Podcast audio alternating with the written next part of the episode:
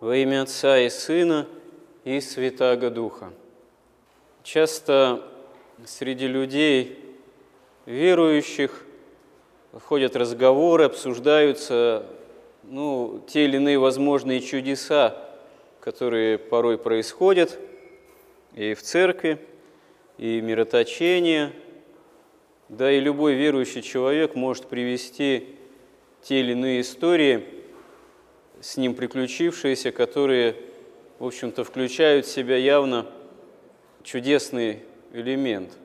Но что такое чудо само по себе? Это нечто, что выходит за рамки закономерностей законов обыденной жизни, как сказано, и где же Бог хочет, то меняет естество чин. Но сами по себе те или иные возможные чудеса, они, ну, можно сказать, действительно тогда являются истинными чудесами Божьими, когда они способствуют спасению человека, когда они человека вразумляют, когда приводят к покаянию, потому что самое главное чудо – это, можно сказать так, возможность преображения человека внутреннего, внутреннего преображения, возможность избавления от греха, победы над смертью. И это самое главное чудо, оно уже совершилось во Христе. Чудо это потому, что сам человек, начиная еще с Адама и Евы, будучи пораженным грехом, сам своими силами грех победить не может не может своими силами победить смерть. Это совершенно очевидно. И вот оказывается, что грех и смерть, они уже побеждены, побеждены во Христе, потому что Он совершенный Бог и совершенный человек в одном лице, и вот это истинное чудо милости Божией, любви Божией к нам, оно нам во Христе дано. И если человек желает истины, жаждет истины, если человек начинает искать возможности настоящей победы над грехом, преодоления греха, то истина открывается человеку во Христе. И если истина открывается ищущему истины, а так оно, в общем-то, всегда и бывает, потому что кто на самом деле всерьез истину ищет, тот не может пройти мимо Христа, потому что Христос и есть живая воплощенная истина.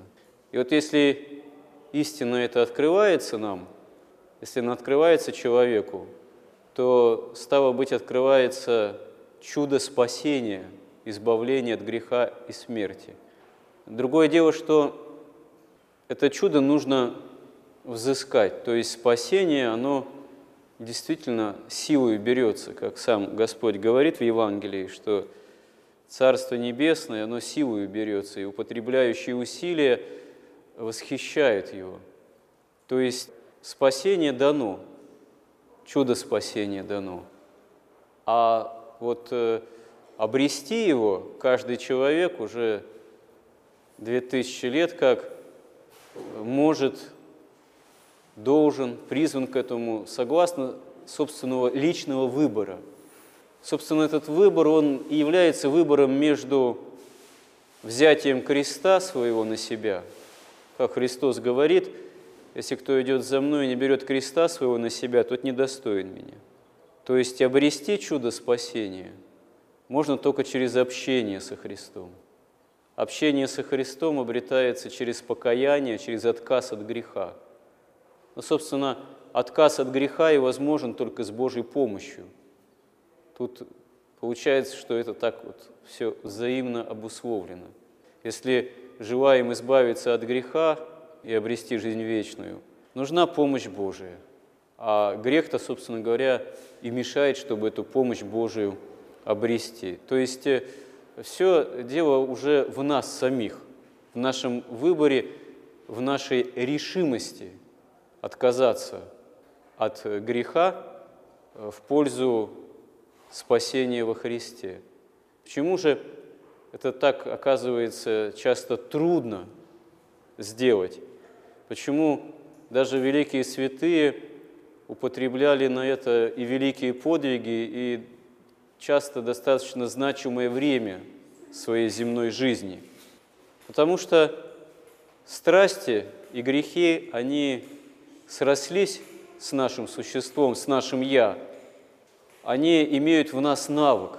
Мы имеем, мы имеем навык к страстям и грехам.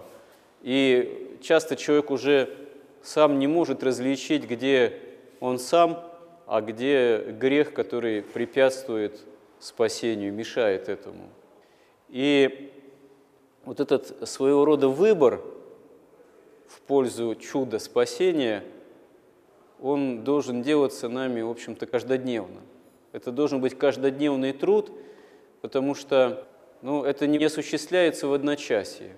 Это такая протестантская психология работает в том ключе, что вот я уверовал во Христа, значит, я уже за счет его заслуг, за счет того, что он совершил, я уже спасен, уже избран для спасения, и, в общем, мне только надо ну, тоже по возможности, конечно, праведной жизнью доказать, что я таков и есть, вот избранный, предопределенный к спасению.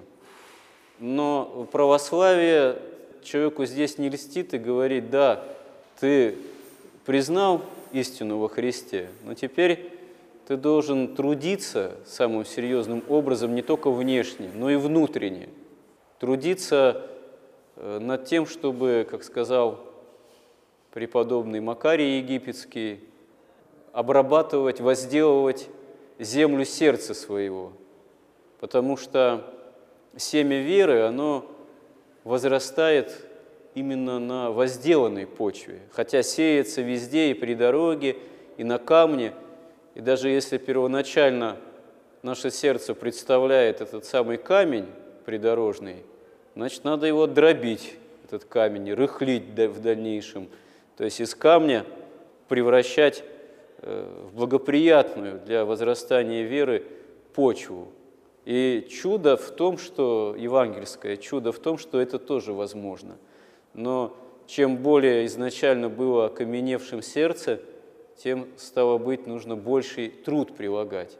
И порой здесь, стоит отметить, мешают не только какие-то видимые такие грубые грехи, в них человеку даже проще еще как-то покаяться, осознавая всю их противоположность евангельским заповедям. А бывает так, что человека отрывает от Христа ну, просто забота, попечение именно делами житейскими, забота попечения именно о житейском. Бывает, отрывают какие-то более тонкие вещи. Можно чем-то увлечься – чем-то таким, что вроде нравственно нейтрально, но при чрезмерной увлеченности, когда все силы души, души и время вообще на это тратится, время жизни, оказывается тоже некогда думать о Христе, стремиться ко Христу, свою жизнь переиначивать так, как было бы угодно именно согласно правды Божией. Можно иными искусствами, иными какими-то собственными фантазиями, настолько ну, этим быть увлеченным до некого самозабвения, что просто окажется, что не до Христа. Можно даже сказать и так, можно и внутри православной культуры, ну вот теми же чудесами увлечься, начать чудеса коллекционировать. Вот там такая-то икона мироточит, вот в таком-то монастыре там такая-то благодать, там вот такое-то происходит. То есть э, стать таким даже духовным туристом. Такие тоже бывают феномены вот, э, такого некого духовного туризма, когда паломничество, оно перестает быть паломничеством, а становится поиском впечатлений. Можно собственными ощущениями увлечься на той же молитве, как святые отцы свидетельствуют, говорят, что вот опасность духовной прелести – так называемой, даже одержимости на самом деле, она порой вырастает из-за такого вот э, самолюбования и чрезмерного внимания к собственным чувствам и ощущениям, в том числе даже и на молитве. Ах, у меня такое чувство, а тут у меня такое чувство, а в этом храме такое, а там-то такое, а когда я такой-то акафист читаю, у меня вот такие-то ощущения, а вот какие-то были видения даже, а это, наверное, неспроста, а вот такие-то сны, а вот что бы они значили. И когда человек оказывается к этому склонен, падок, он искушается, прельщается собственными ощущениями, собственной чувственностью, ну, направлением ложным, так сказать, в духовной жизни – и такие примеры, они бывали как раз даже и среди людей, ведущих, казалось бы, подвижнический образ жизни, но э, подвижнически замешанный вот на гордости, на прельщении не истинным следованием вот, правде Божией, жажде правды Божией, а прельщением собственной гордостью, собственным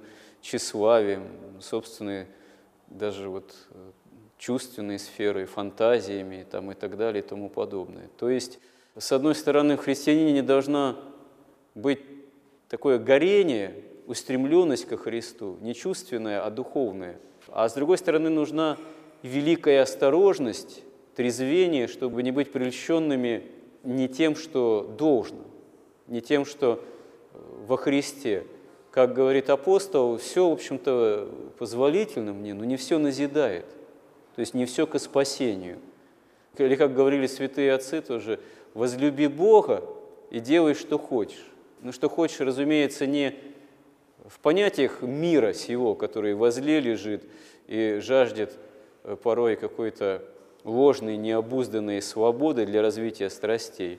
Но если ты действительно возлюбил Бога, то ты хочешь тогда правды Божией, то ты жаждешь тогда спасения и Царства Небесного. И то, что этому мешает, препятствует, э, даже если это будет чудо, но оно может ложным оказаться, оно тогда отметается, оно тогда не принимается. А должно приниматься, должно что искаться? Как э, говорит один из великих святых, святой преподобный Симеон Новый Богослов, тщательно исполняя евангельские заповеди, человек приходит в познание, в сознание собственной немощи. То есть, чтобы действительно обрести спасение, нужно постараться обрести смирение, то есть смиренное осознание собственных грехов и немощи пред великим чудом спасения Божьего, спасения для Царства Небесного во Христе. Помоги нам в этом, Господи. Аминь.